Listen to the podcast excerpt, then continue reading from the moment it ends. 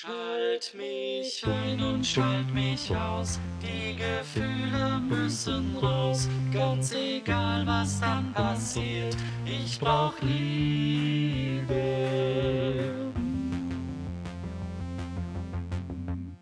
Der Chorecast. Hallo und herzlich willkommen zur zweiten Folge des Chorecasts aus dem Lockdown. Falls ihr das erkannt habt, das war Computerliebe aus den 80er Jahren. Das Ganze wird heute so ein bisschen unser Thema sein, die digitale Chorarbeit. Bevor es losgeht, begrüße ich allerdings ganz herzlich bei mir Sebastian und du gibst uns direkt ein kleines Update zu Rückmeldungen und kleinen Feedback-Loops aus der letzten Folge. Hi David, sehr gerne. Wir haben uns letzte Folge einmal die Chorarbeit hinter der eigentlichen musikalischen Arbeit angeschaut und hatten da ganz tolle Beispiele der Harmonie Bernbach, aber auch eines Frauenchores, der den Mitgliedsbeitrag krisenbedingt angehoben hat. Dazu haben mich tatsächlich sehr viele Rückmeldungen erreicht, die von dem Gedanken tatsächlich äh, sehr angetan waren kostendeckend zu arbeiten, jedenfalls Fixkosten abzusichern einer meiner Chöre hat einen Mitgliedsbeitrag im mittleren Bereich äh, zwischen 30 und 40 Euro pro Jahr. Wenn man jetzt zum Beispiel einen Tanzkurs machen will, dann zahlt man für zwei Monate 80 Euro. Wenn wir jetzt für zwölf Monate, also für rund 50, 60 Proben mit einem ausgebildeten Dirigenten 35 Euro bezahlen, dann ist das ja doch niedrig und die Preise sind vielleicht noch aus einer anderen Zeit. Vielen Dank auf jeden Fall für alle Feedbacks. Es ist eine ganz spannende Diskussion, die man mal mit in den eigenen Verein tragen sollte. Ja, ich denke, das sind auch einfach, wie du es schon gesagt hast, das ist teilweise ein Generationsproblem. Das hatten wir im letzten Podcast schon. Wir hatten irgendwie uns da ja schon mal auch drüber ausgetauscht, dass das auch ein Thema ist, wo die Frage ist, was möchte denn zum Beispiel ein Verein oder ein Chor einfach leisten? Also was kriegt man denn auch zurück? Also es gibt, glaube ich, auch durchaus Vereine, denen das nicht so wichtig ist, irgendwie sich große Ziele zu stecken. Da muss man teilweise vielleicht wirklich die Frage stellen, ob gerade so Vereine jetzt auch in dieser Zeit vielleicht auch einfach finanziell dann eher in Schieflage geraten, weil sie sich eben für so Situationen dann auch nicht vorbereiten. Also wir haben auf jeden Fall Rückmeldung bekommen, auch aus äh, Frickhofen, eine Mail, das hat uns sehr gefreut, wo ein Sänger aus dem Verein berichtet hat, dass es ihnen gerade das ganze Jubiläumsjahr verhagelt hat. Ja, ähm, und die haben sich auch vorbereitet, aber da ist es jetzt zum Beispiel auch gerade alles zum Erliegen gekommen. Auch sehr blöd, ja. Die haben schon gesagt, der Wettbewerb, der jetzt groß anstand, der wird auf jeden Fall nachgeholt. Also sie lassen sich nicht ins Boxhorn jagen, das ist auf jeden Fall wichtig. Aber schauen wir ein bisschen weiter. Wir wollen uns ja jetzt auch nicht nur mit Jammern aufhalten, sondern wollen diese Folge wirklich einmal präsentieren. Was findet denn momentan statt?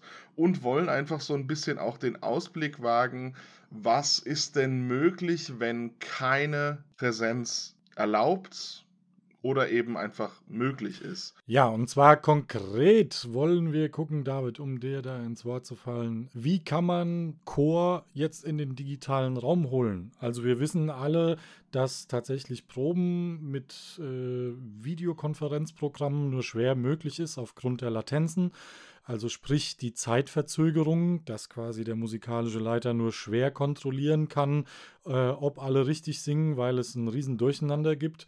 Aber darüber hinaus gibt es noch einiges zu berichten und zu erkunden. Ja, vielleicht ganz kurz von wegen von den Latenzen. Es gibt da ja schon die ersten Versuche, dieses Latenzproblem in den Griff zu bekommen. Wir haben auch ganz kurz überlegt, ob wir dieses Digital Stage aus, aus Berlin, dieses äh, ja, Pilotprojekt vorstellen sollen. Aber das steckt tatsächlich A noch so sehr in den Kinderschuhen und B braucht man dafür selber noch so viel Eigenequipment bzw. Startequipment, dass wir gesagt haben, das ist momentan einfach für das Gros der Chöre einfach nicht interessant bzw. einfach nicht umsetzbar. Und wir haben gesagt, wir schauen heute eher mal ein paar Sachen an, die umsetzbar sind, wo Chöre aktiv von profitieren können und wollen gleichzeitig ein bisschen vorstellen, wo sich Leute den Kopf zerbrechen und Gedanken machen.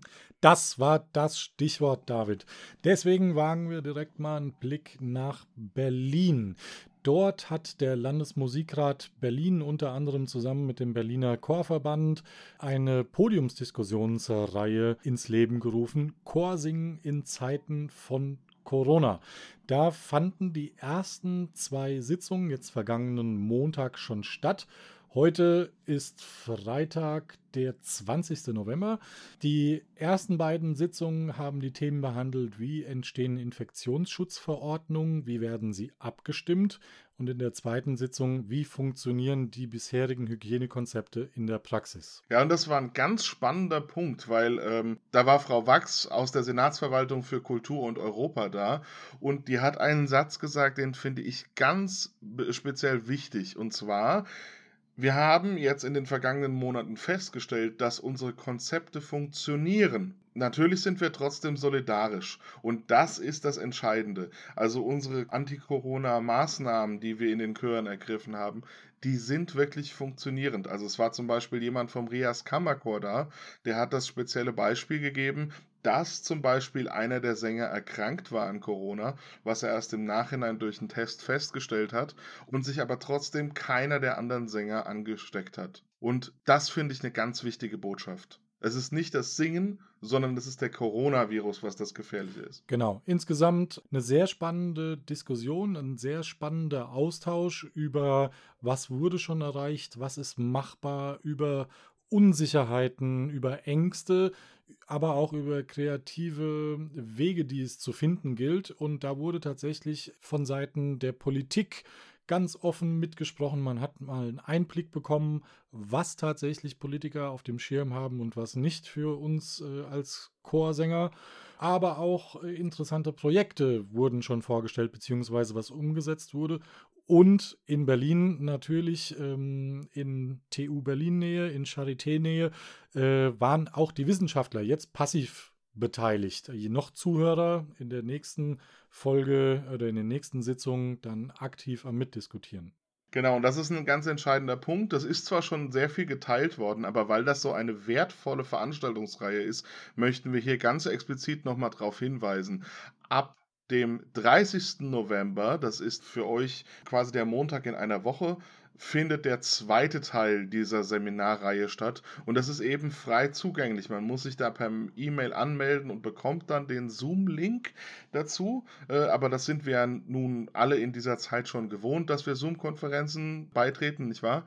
Und da könnt ihr auch teilnehmen. Und es sind eben noch zwei hochinteressante Themen, nämlich zum einen die Möglichkeit von Proben für Kinder- und Jugendchöre und dann auch noch über Lüftungskonzepte und Luftreiniger. Also eigentlich die zentralen Themen Chor und Corona gleichzeitig. Und da sind zum einen eben der von uns schon in der Wissenschaftsfolge erwähnte Professor Dirk Mürbe von der Charité anwesend und zum anderen Professor Martin Kriegel von der TU Berlin. Also da sind wirklich, da ist das Who is Who der Wissenschaft. Es fehlt nur, dass Christian Drosten noch irgendwie dazukommt. Ihr habt es gehört, wir habt einen Phoniater, der tatsächlich an den für uns relevanten Studien äh, mitgeforscht hat und äh, der einen Fachmann für Lüftung und Strömung tatsächlich direkt zum Zuhören vor dem Bildschirm.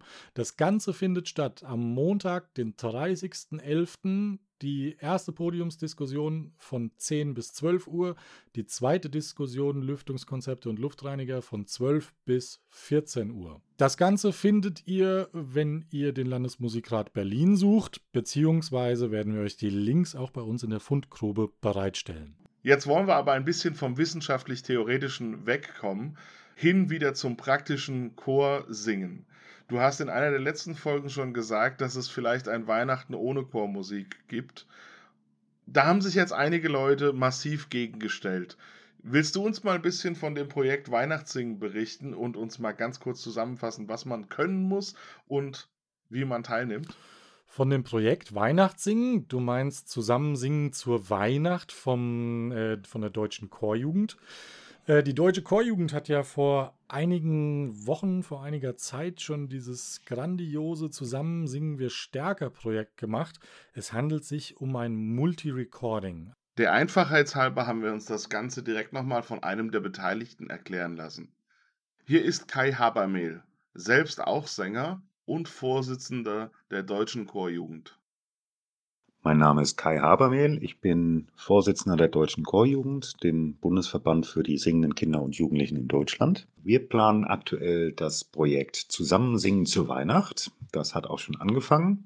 Die Idee ist, dass wir zu Weihnachten einen großen virtuellen Chor deutschlandweit zusammenbasteln möchten denn wir gehen davon aus, dass dieses Jahr nicht in Kirchen gesungen werden kann, vielleicht auch noch nicht mal in Großfamilien gesungen werden kann und wir möchten trotzdem eine Möglichkeit schaffen, dass Familien an Weihnachten gemeinsam singen können. Und deswegen haben wir uns dieses Projekt ausgedacht, einen virtuellen Chor zusammenzubringen, mit dem Menschen in ganz Deutschland sich beteiligen können, den wir an Weihnachten ins Fernsehen bringen wollen, zudem dann die Menschen in Deutschland vor den Fernsehern mitsingen können und Heiligabend Weihnachtslieder deutschlandweit erklingen. Das funktioniert folgendermaßen. Jeder kann auf www.zusammensingenzurweihnacht.de sich die Noten herunterladen und dann ist jeder aufgefordert, bis zum 29. November uns Videos einzusenden. Videos, bei denen die Menschen sich selbst dabei filmen, wie sie das Lied singen, sodass wir das am Ende dann zusammenfügen können zum größten virtuellen Weihnachtschor, den es jemals gegeben hat. Und diese Videos müssen dann hochgeladen werden auf der Seite der Deutschen Chorjugend beziehungsweise auf www.zusammensingenzurweihnacht.de. Und wenn dies passiert ist, haben wir ein paar Techniker im Hintergrund, die dann die hoffentlich 10.000 und mehr Videos zusammenfügen werden und das dann zu einem tollen Gesamtkunstwerk verwursteln können.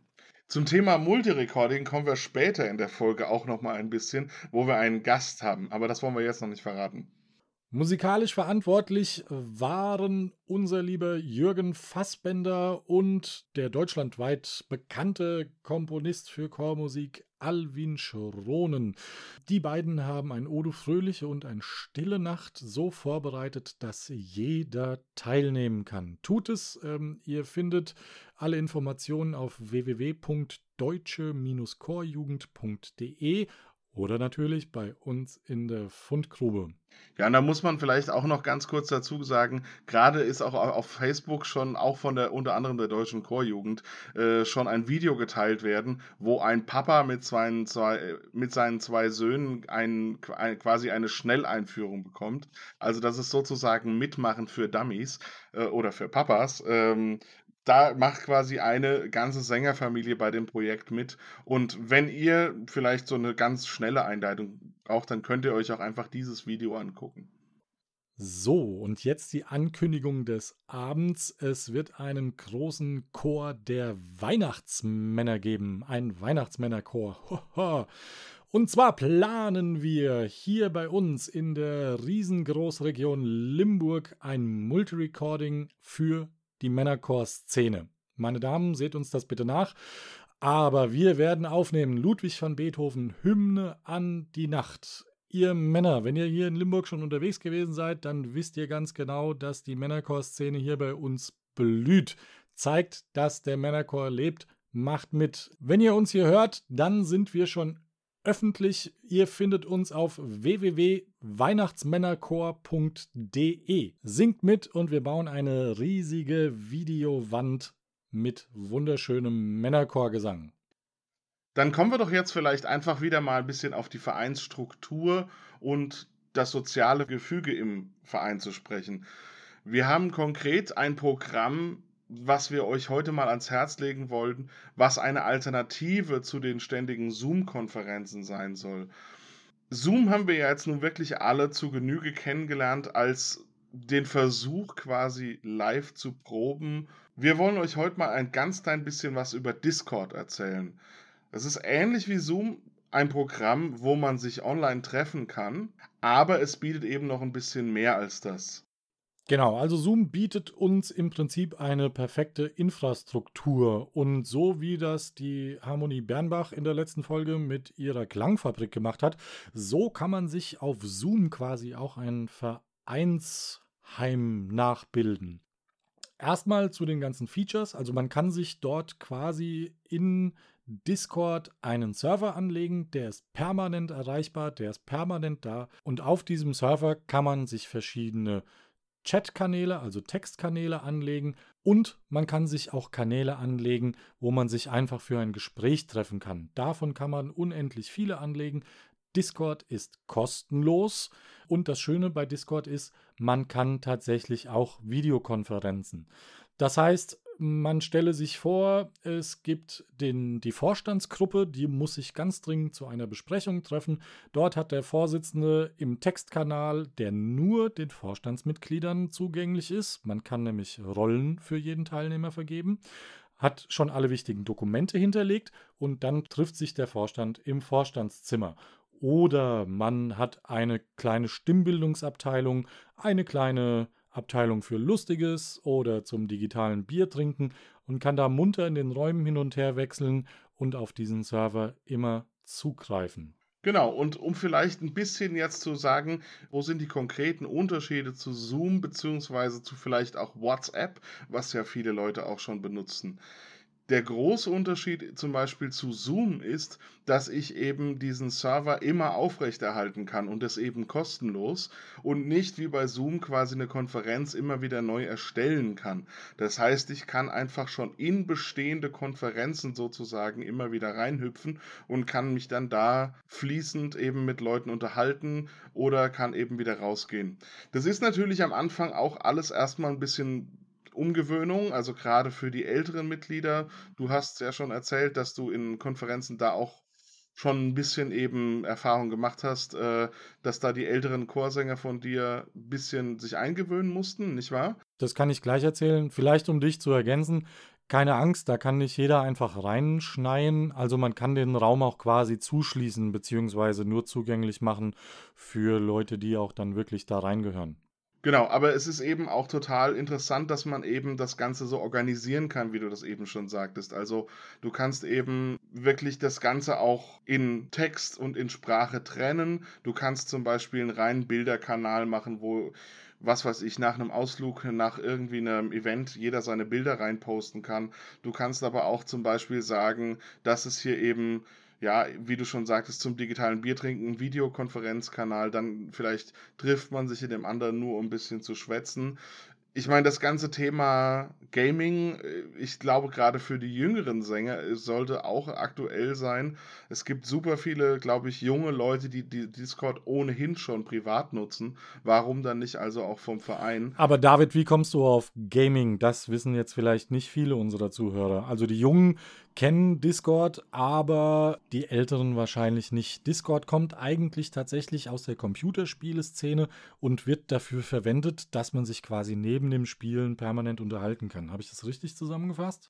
Genau, und es kann sogar noch mehr. Also ähnlich wie Zoom kann man da zum Beispiel auch den Bildschirm teilen, sodass man sich zum Beispiel gegenseitig auch mal bei was zuschauen kann. Also wenn ich jetzt zum Beispiel für eine Probe konkret jemandem Noten zeigen möchte oder Ton abspielen möchte, dann kann ich das da auch. Ähm, also das ist ähnlich wie Zoom, die Fähigkeiten gibt es auch oder die Funktionen gibt es auch. Jetzt muss man sagen, der Videochat, das ist vielleicht ein, der, einer der Nachteile oder eigentlich der einzige, den wir so wirklich haben finden können, der ist momentan auf 25 Mitglieder begrenzt. Das mag für den einen oder anderen Chor zu wenig sein. Ich muss sagen, ich hatte bei Zoom selten mehr als 20 Leute da weil entweder die Technik gestreikt hat oder andere Probleme anstanden. Deswegen für, für meine Chöre wäre das kein Problem. Ähm, allerdings, ja, wenn du jetzt, du hast ja so einen ganz großen Chor auch dabei.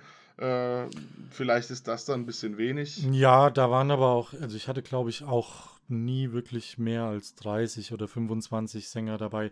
Das spielt sich bei uns auch gerade erst wieder ein nach dem Lockdown. Also fairerweise muss man einfach dieses Limit erwähnen von 25 Teilnehmern. Discord hatte es tatsächlich ähm, im März, April, als quasi der erste Lockdown anlag, äh, hat die Teilnehmerzahl auf 50 Personen erhöht. Damals noch von 10 Videokonferenzteilnehmern auf 50. Jetzt haben sie es wahrscheinlich aufgrund von Serverkapazität wieder auf 25 runtergefahren. Im normalen Sprachkanal kann man aber übrigens mit 99 mit bis zu 99 Personen sprechen. Auf jeden Fall wichtig ist, glaube ich, auch da einfach die Nachfrage regelt da definitiv den Markt. Also es gibt halt momentan, glaube ich, kaum Leute, die Bedarf haben, mit über 25 Leute zu Konferenzen. Wenn wir da jetzt als Chorbranche irgendwie feststellen, dass das für uns eine geeignete App ist, glaube ich, dann haben wir da auch eine sehr kräftige und Aussage, ja, also eine, eine starke Präsenz. Da würde sich sicher auch irgendwie was machen lassen, weil man merkt, es ist eine ganz junge App, da äh, tut sich viel. Die sind sehr flüssig und sehr spontan im Umgang. Also wie du schon gesagt hast, als Corona im ersten Lockdown war, hat Discord das eben erhöht, um zum Beispiel für Schulen da Angebote zu finden. Ich glaube, Chöre haben das bis jetzt einfach noch gar nicht so groß entdeckt. ja, aber die Schulen haben damals äh, Discord verboten und sind auf Zoom gegangen aufgrund von Daten, äh, Datenschutz, was vollkommen, äh, also was damals Zoom auch nicht im Griff hatte, ja. Genau, es machen ja jetzt auch immer noch, oder gerade jetzt suchen ja die Schulen auch in der Regel dann auch andere Angeb Anbieter.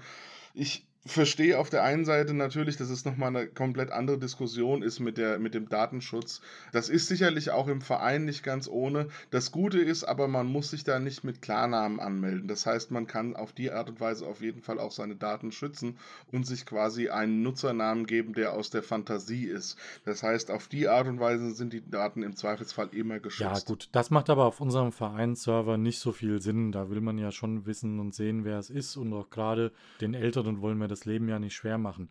Da kann ich übrigens ähm, mal von berichten. Wir haben jetzt am Mittwoch einer meiner, meiner Jungs aus dem Chor, der angehende Digitalbeauftragte äh, im Vorstand, hat uns einen großen Server eingerichtet und wir haben tatsächlich Discord versucht mit, ich glaube, wir waren tatsächlich 24 Teilnehmer, ich weiß es nicht. Und es hat erstaunlich gut funktioniert. Und ich würde sogar fast behaupten, es gab weniger Startschwierigkeiten als zu Beginn mit Zoom.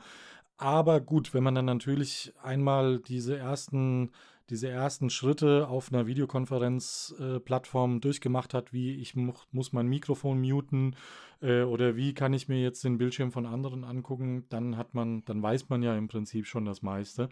Der Maxi, vielen Dank, alles Gute zum Geburtstag, auch wenn du das jetzt am Sonntag hörst. Äh, Maxi hat heute am Freitag Geburtstag. Äh, der hat sich die Woche viel Zeit genommen und hat quasi alle unsere Männer angelernt auf Discord sehr, sehr gut. Es lief flüssig, es lief stabil. Ein Vorteil, vielleicht auch Nachteil, wenn man in der Bedienung nicht so sicher ist, ist, dass man auf Discord jeden Teilnehmer eine individuelle Lautstärke anpassen kann.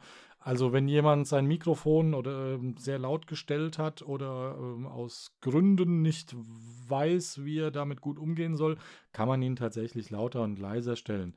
Und wenn man diese Bedienung beherrscht, dann ist es natürlich ein super Tool. Ja, und es gibt tatsächlich, also das, das klingt jetzt vielleicht nach, nach einer blöden technischen Kleinigkeit, es gibt eine integrierte Geräuschunterdrückung, die man sich bei Zoom oft wünscht, ja, also weil äh, wir haben das alle schon erlebt, dass diese eine Person in diesem, in dieser Konferenzschaltung ist, wo nebendran gefühlt drei Baustellen und ein Geschirrspüler und ein Staubsauger am Laufen sind und da kann man dann nicht von fliehen. Und gerade da, finde ich, ist es eine, eine ganz große Stärke, Lautstärke einzustellen und eben Geräusche Geräuschunterdrückung auch zu aktivieren. Und vielleicht aus dem Nähkästchen, die Redaktion vom Corecast arbeitet auch über Discord.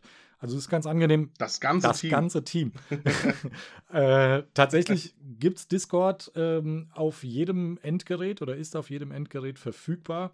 Äh, wenn der David und ich Redaktionssitzungen machen, dann stecke ich mir meistens mein Handy in die Tasche, Headset ins Ohr und dann befinden wir uns in einem Sprachkanal und können gemeinsam an Texten arbeiten. Oder jetzt aktuell, hi David, ich kann ihn sehen, weil wir machen eine Videokonferenz, um uns geheime Zeichen zu geben, die ihr nicht sehen könnt. Und ich glaube, das ist ganz entscheidend wichtig. Also ich, äh, das kann man durchaus, glaube ich, auf den Chor anwenden.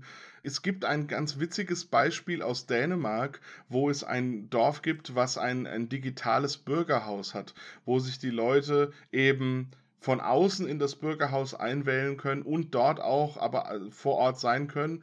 Die haben sich auch mit dem Gaming-Sektor nochmal mehr befasst. Das soll uns nicht interessieren. Aber ich glaube, dass das auch ein wichtiger Teil ist der modernen Vereinsarbeit, dass man auf die Art und Weise eben auch teilhaben kann. Und dass man eben gerade auch in so Zeiten wirklich auch sich in einem ganz weiter funktionierenden sozialen Gefüge aufenthalten kann. Ja, so viel zu Discord, David. Ich würde sagen, wir gehen weiter, weil wir haben nämlich noch eine große Überraschung und ein Positivbeispiel in der Hinterhand. Und zwar handelt es sich um ein Interview, was wir mit einem Großmeister der digitalen Medien geführt haben. Ein junger, dynamischer Chorleiter und auch Instrumentallehrer, ähm, auf den wir über seinen YouTube-Kanal aufmerksam geworden sind. Carsten Rentsch. Er hat eine hervorragende mediale Präsenz und er spricht mit uns über, den, über die Nutzung von digitalen Medien, über seine Chorarbeit in Zeiten von Corona und ähm, wir plaudern ein bisschen aus dem Nähkästchen. Wir haben heute Carsten Rentsch zu Gast im Interview. Carsten ist wie wir auch Vorleiter, gleichzeitig aber auch Online-Coach oder wie wir sagen würden Musiklehrer. Carsten hat ein Buch geschrieben, Hilfe, mein Chor stirbt, das man gerade auf Amazon kaufen kann. Und Carsten hat einen YouTube-Kanal, äh, der auch nach seinem Namen benannt ist, wo ihr ganz viele wertvolle Videos von ihm finden könnt. Hallo, grüß dich. Schön, dass du heute bei uns bist. Hallo ihr zwei und vielen Dank für die Einladung, sehr gerne. Hi Carsten. Wir wollten einmal direkt loslegen und äh, dich erstmal mit der Frage löchern, wie bist du denn eigentlich zur Musik gekommen? Ja, ist wie wahrscheinlich bei allen eine sehr lange Geschichte, die schon sehr früh begonnen hat, also im zarten Alter von sechs Jahren mit Blockflötenunterricht und diese Dinge, die ja viele von uns so durchgemacht haben. Da hat auch meine evangelische Heimatgemeinde einen sehr, sehr großen Anteil dran, denn dort entstand damals der Wunsch, die Musik in der Gemeinde, die damals nur aus Orgelbegleitung im Gottesdienst eigentlich bestand, auf breitere Füße zu stellen. Und als die damalige Pfarrerin, mit der ich einen sehr, sehr guten Draht hatte, ich habe da so ein bisschen im Konfirmandenunterricht auch mitgeholfen, damals als Teamer hieß das, gesagt hat, sie möchte gern irgendwie mehr Musik haben und ja wusste, dass ich musikalisch aktiv bin, habe ich damals dann eine Jugendband gegründet. Das heißt, wir haben eigentlich Choräle und Kirchenlieder auf peppigere und modernere Art gespielt, um eben auch ein bisschen jüngere Leute meines Alters in die Kirche zu bekommen. Ja, und schlussendlich entstand dann irgendwann auch ihr Wunsch. Sie hat dann mal so beiläufig gesagt, also eigentlich wollte ich immer schon mal einen Gospelchor in meiner Gemeinde haben. Und das startete dann damals mit den Eltern der, der Bandmitglieder sozusagen, die dann angefangen haben mit mir, der eigentlich noch nicht viel Ahnung von Chorleitung hatte, einfach zusammen zu singen. Und so hat das damals alles angefangen. Wenn man auf deine Homepage schaut, carstenrentsch.de, dann ähm, sieht man, wie vielfältig und vor allen Dingen wie gut du aufgestellt bist als Chorleiter, als Pianist, als Coach. Du bewirbst dort auch deine Musikschule, wo du Instrumentalunterricht gibst. Also du bist durch die Bank digital hervorragend aufgestellt. Ist das erst seit Corona so? Nein, das ist nicht erst seit Corona so, wobei natürlich durch Corona der digitale Anteil unfassbar nochmal gewachsen ist und größer geworden ist. Aber dass meine Affinität zu, zu technischen Dingen und eben auch digitalen Dingen stammt sicherlich von meinem Vater, der also in der digitalen Unternehmensberatung beruflich tätig ist. Und ich bin eigentlich von klein auf mit äh, Technik und digitalen Medien aufgewachsen und weiß daher um die Wichtigkeit, auch in unserem Bereich der Musik, um eben einerseits seine ja, ganz schlichtweg seine, seine Dienstleistungen zu bewerben, aber auch um in Kontakt mit Kollegen und, und Freunden der Musik zu bleiben. Und vielleicht könnte das ja tatsächlich unseren Hörern helfen, vielleicht sogar unseren Chorleiter-Kollegen. Wie hat sich denn ein Studio entwickelt oder was ist denn durch Corona noch an digitalem Spielzeug dazugekommen? Naja, also grundsätzlich ist ja erstmal so eine Internetseite, die auch vor Corona schon existierte, so das Aushängeschild, egal was man macht, ob man jetzt als Chorleiter aktiv ist oder ob man eben seine eigene Musikschule betreibt oder eben auch, sage ich mal, ein Verein, einen, einen Chor betreibt. Ja? Also auch da finde ich, ist eine, eine digitale Webseite äh, unerlässlich einfach, um ein Kontaktmedium zu haben nach außen hin und auch eine Präsentationsmöglichkeit. Durch Corona dann, durch den ersten Lockdown, der sich ja über einige Monate hingezogen hat, in dem ich ja beispielsweise weder Präsenzchorproben anbieten durfte, noch äh, meine, meine Musikschule im Präsenzunterricht fortführen durfte, hat sich dann doch noch mal einiges getan. Das ging also darüber, dass ich da ehrlich gesagt erstmals mich mit Videos überhaupt auseinander so gesetzt habe. Vorher war alles immer nur so audiomäßig, sage ich mal. Ähm, das heißt, ich hatte zwar eine gute Kamera, aber keine Ahnung, wie ich mich jetzt halbwegs beleuchte, dass ich nicht irgendwelche Schatten im Gesicht habe oder zu erkennen bin, sage ich mal. Und das heißt, ich habe dann als erstes ein paar Softboxen, so nennen sich solche Scheinwerfer, mhm. angeschafft, mit denen man sich dann ein bisschen ausleuchten kann.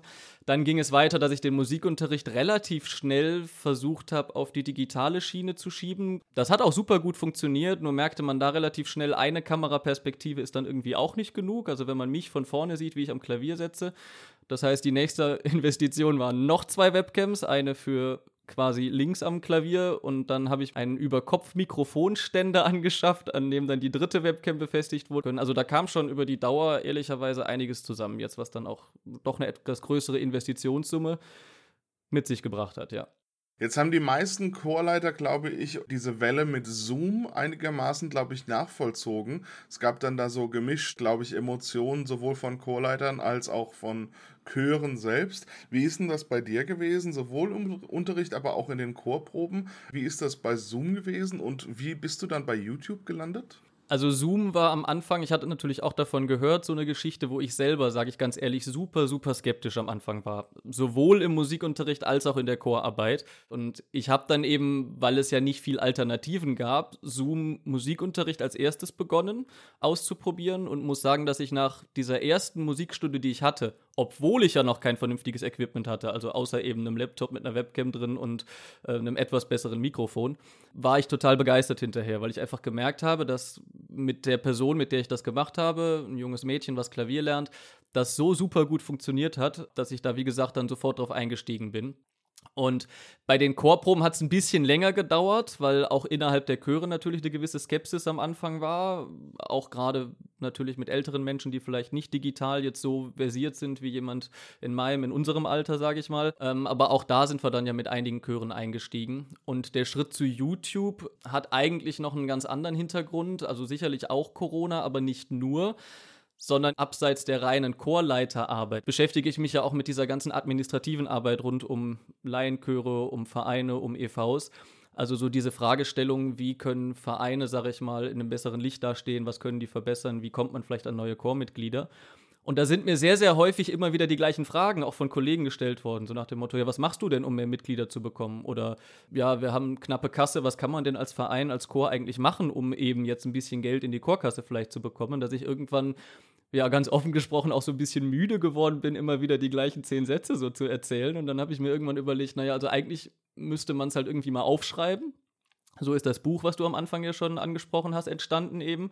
Um aber, sage ich mal, auch ganz schnell und äh, unverbindlich Hilfe anzubieten, habe ich mir dann eben überlegt, dass ich so ganz kurz und knapp die Themen auch mal auseinanderpflücken könnte im Rahmen immer eines kleinen Videos, sodass die eben jeder sich auch äh, online dann abholen kann, die Tipps eben über meinen YouTube-Kanal. Ja, und da triffst du ja tatsächlich einen Nerv. Also für unsere Zuhörer auf dem YouTube-Kanal findet ihr Videos wie etwa Mitgliedsbeitrag erhöhen, ohne Mitglieder zu verärgern. Was muss auf die Chor-Webseite? 25 Gründe, warum man im Chor singen sollte.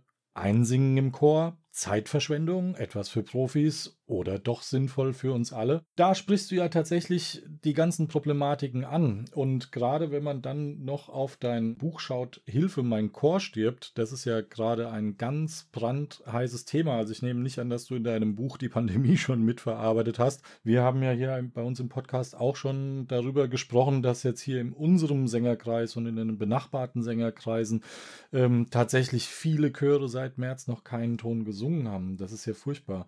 Was würdest du, wenn jetzt, ich sag mal, so ein Vorstand auf dich zukommt und fragt, äh, Herr Rentsch, wir haben seit März keinen Ton gesungen, was würdest du dem sagen? Das ist eine Katastrophe, ja. also das würde ich so offen und ehrlich ansprechen. Wenn ich mit meinem Chor bis heute noch nicht gesungen habe, dann verliere ich einerseits natürlich mein bestehendes Repertoire ein Stück weit, weil ich eben ja nicht mehr an den Dingen proben kann und, und auch nicht mehr diesbezüglich arbeiten kann. Das ist die eine Sache. Das ist für mich aber noch die, das kleinere Problem, nenne ich es jetzt mal, sondern das, das viel größere Ding, was da im Raum steht, ist, wir sprechen ja hier über Laienchöre, also nicht über Berufsensembles, die ja auf jeden Fall weitergeprobt hätten. Da spielt ja gerade in Vereinen auch immer die Gesellschaft und der Zusammenhalt eine ein sehr, sehr große Rolle. Und wenn ich jetzt seit Beginn der Pandemie, da sind wir also Mitte März bis heute über ein halbes Jahr nicht mehr miteinander gesungen habe, dann verliert man sich, oder es besteht zumindest die Gefahr, sich auch ein Stück weiter aus den Augen zu verlieren und eben so einen regelmäßigen Termin wie die Chorprobe irgendwann gar nicht mehr auf dem Schirm zu haben. Und das ist natürlich für, für jeden Chor super, super gefährlich. In einer der letzten Folgen haben wir andere Chorleiter tatsächlich gefragt. Deswegen würde ich dir die Frage vielleicht auch einmal stellen, wie sie es sehen, dass quasi ein Chor zurzeit keine Ziele haben kann, beziehungsweise keine Ziele hat eventuell und welche Gefahren das birgt, beziehungsweise wir haben dann auch noch in die andere Richtung gefragt, welche Chancen denn gerade Corona auch für einen Chor bieten kann. Hast du da aus dem Bauch raus gerade eine spontane Antwort auf Lager? Ich, ich fange mal an mit, mit den Chancen tatsächlich auch. Also es ist zwar viel, viel negativ, aber nicht alles. Und zwar hatte ich so ganz am Anfang die These aufgestellt, dass eigentlich, wenn sich doch jeder Sänger für sich alleine mit den Dingen auseinandersetzt und sich hört und singt, ja irgendwie viel mehr leisten muss, als wenn er sich immer an seinen Nachbarn in der Chorprobe ranhängen kann, sage ich mal. Ich habe also so gesagt, eigentlich müssten Chöre tatsächlich besser werden können, auch durch dieses andere Proben jetzt im Endeffekt. Und das habe ich ganz, ganz dolle gemerkt als wir die Proben wieder angefangen haben aufzunehmen, da war es in den ersten Proben ja so, dass wir hier in Nordrhein-Westfalen vier Meter Abstand voneinander halten mussten. Das heißt, ich habe mit einem meiner Chöre zum Beispiel in der Reithalle gesungen. Ja, da, hatten wir dann genug Platz. Es war ja auch noch warm draußen. Und am Anfang war das so, man hörte halt so die drei Sängerinnen und Sänger aus dem Chor, die man weiß, dass die sehr, sehr stimmversiert sind, sehr sicher sind und die haben von Anfang an sehr laut gesungen und vor dem Rest kam ehrlicherweise so gut wie fast gar nichts. Und so nach drei, vier Wochen auf einmal habe ich mich so selber mal gekniffen und habe gesagt, was ist hier eigentlich los? Es war auf einmal viel lauter, total selbstbewusst. Wir durften dann ja nach einem Monat auf zwei Meter zusammenrücken in Nordrhein-Westfalen äh, gesetzlich mit den Hygienebestimmungen. Und auf einmal kam da ein bombastischer Chorklang in einigen meinen Chören raus. Das hat so ein bisschen meine These im Endeffekt dann bestätigt, sage ich mal. Und das hat sich auf jeden Fall unabhängig davon, wie es jetzt weitergeht, schon gelohnt. Und was ich für mich raus mitnehme, ist, tatsächlich, selbst wenn diese Pandemie-Geschichte uns irgendwann mal nicht mehr einschränken sollte, lohnt sich sowas total. Ja? Also auch einfach mal draußen zu singen, ohne dass Räume als Akustikwiderspiegler um einen rum sind, weil jeder einfach auf sich gestellt ist und, und so richtig Gas geben darf, muss, sage ich mal im Endeffekt. Und das ist definitiv eine äh, ne, ne große Chance oder eine große Chance, wie gesagt, ähm, was ich so festgestellt habe, ja. Ja, auf jeden Fall. Das muss man auch als Chorleiter tatsächlich steuern und auch genauso moderieren, dass da eben äh, keine Frustration einsetzt, sondern dass die Leute bewusst ihren eigenen Lernprozess wahrnehmen. Also da ist äh, mit den Proben im Freien oder auch mit Proben in geschlossenen Räumen, selbst jetzt auch in der Kirche. Ich habe äh, vor dem vor dem Lockdown Light ähm, jetzt im November in der Kirche geprobt und gemerkt, ähm, okay, hier sind jetzt nicht die, die klanglichen oder die selbstständigen Singkompetenzen gefragt. Hier geht es jetzt tatsächlich um technische Umsetzung rhythmischer Natur. Wie können wir in einem großen Kathedralraum zusammen sein? Das muss von vorne auf jeden Fall von der Chorleitung moderiert werden und auch immer positiv verkauft werden, damit es noch weiter geht, weil die Ziele das ist ja ein anderes Thema. Wir sind ja dadurch, dass wir jetzt auch nicht auftreten können und jetzt selbst noch nicht mal im Freien irgendwie musizieren können, hoffen wir, dass das im Advent wieder kommt, dass wir so ein paar kleine Adventssingen im Freien mhm. gestalten können. Sind wir da ja aufgeschmissen. Aber da wollen wir jetzt gar nicht in die pessimistische äh, Schublade greifen.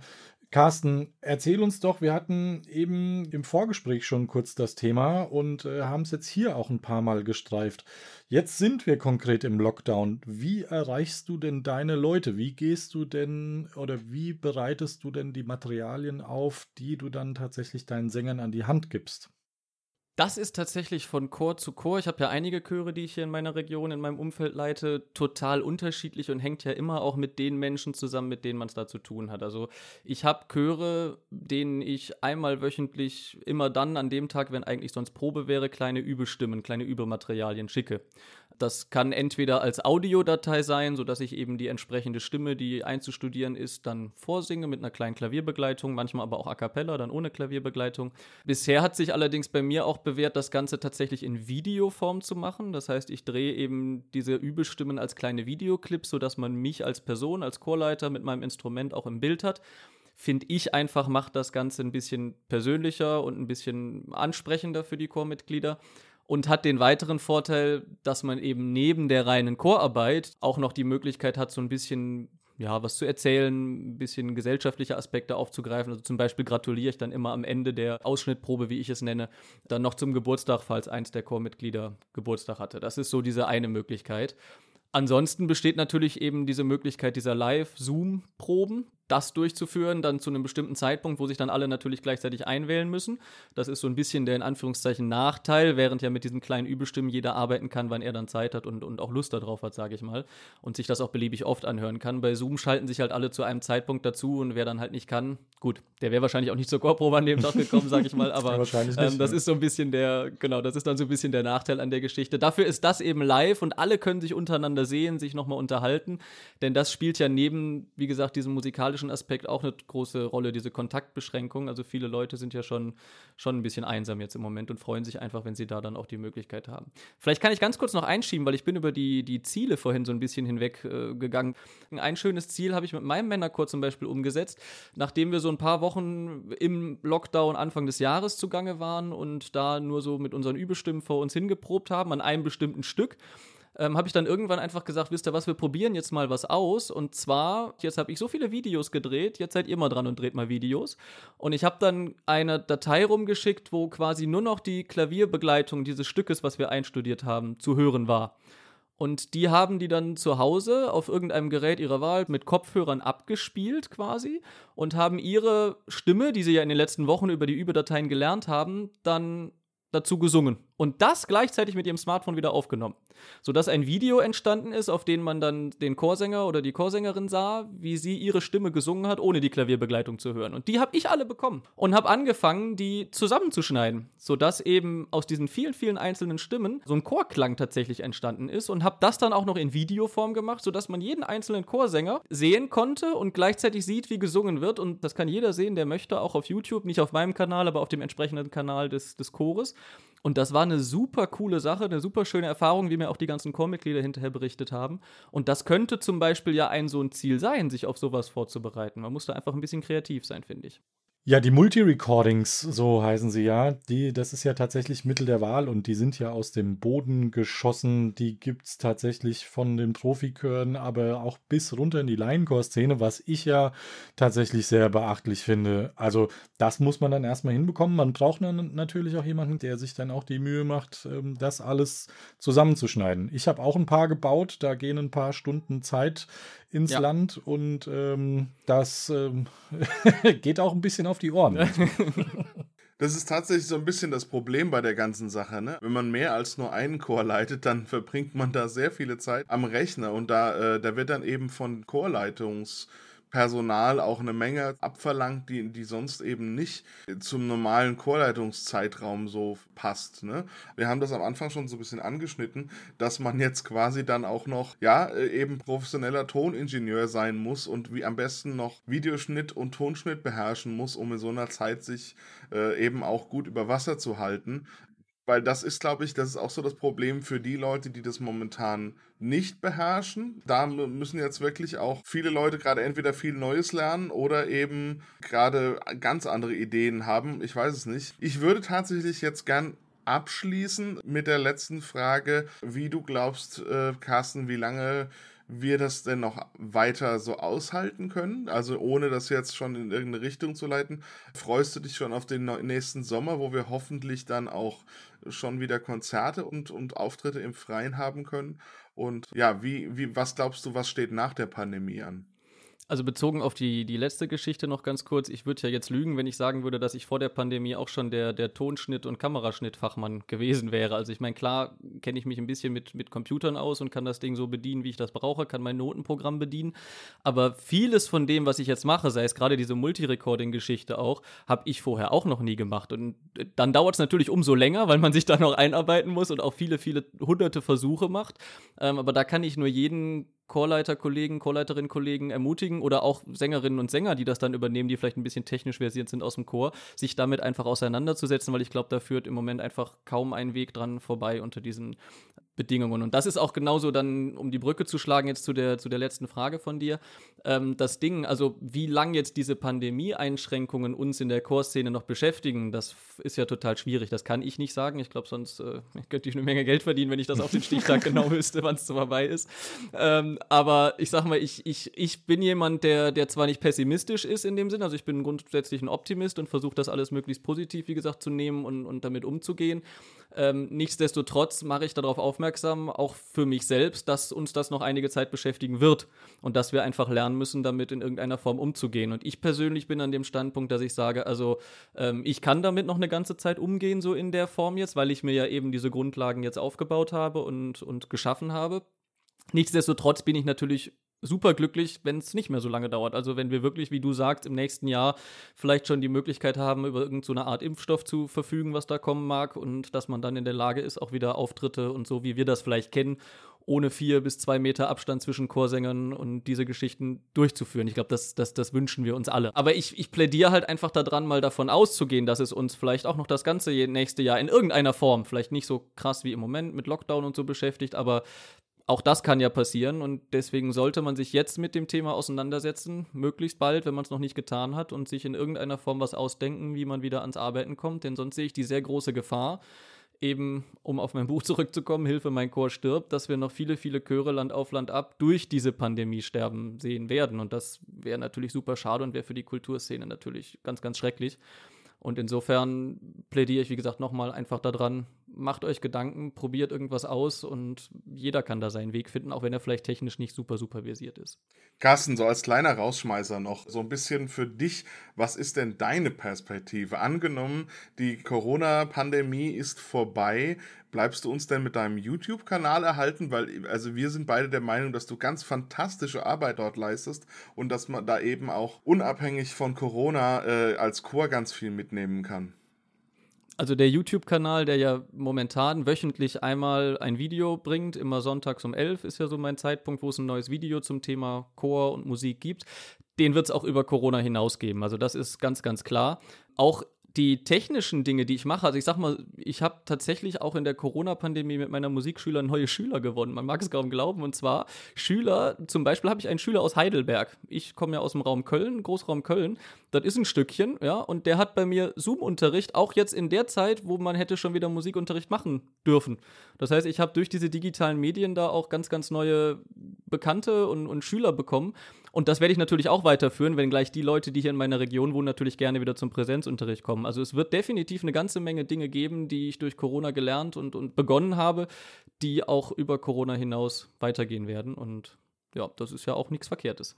Neue Zielgruppen erschließen, das technische Know-how durch Learning by Doing erweitern, Chören helfen in der Not, digital unterrichten. Carsten Rentsch war bei uns im Gespräch. Er hat das Buch herausgebracht, Hilfe, mein Chor stirbt, was ihr auf Amazon erwerben könnt. Und wie ihr Carsten finden könnt, das werden wir euch in unserer Fundgrube auf www.dercorecast.de hinterlegen. Lieber Carsten, danke für das gute Gespräch. Schön, dass du da warst. Vielen Dank euch beiden für die Einladung. Hat Spaß gemacht. Tschüss.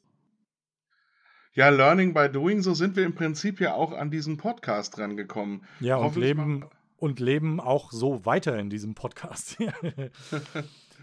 Ihr Lieben, jetzt, wir haben ein ganz tolles Interview gehört mit dem Carsten. Ähm, ich denke, das ist eine ganz tolle Form und ganz toller Input für uns alle.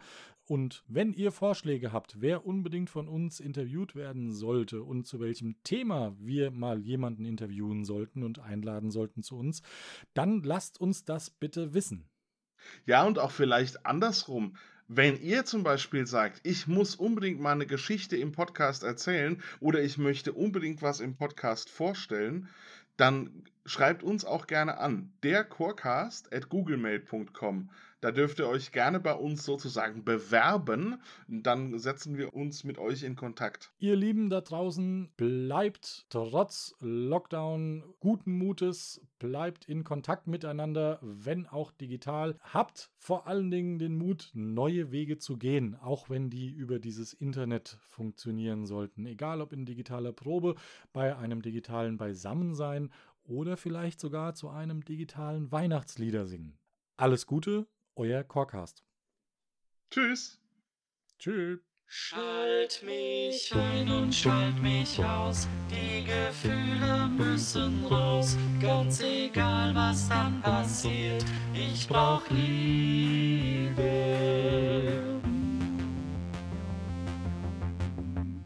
Der Chorcast.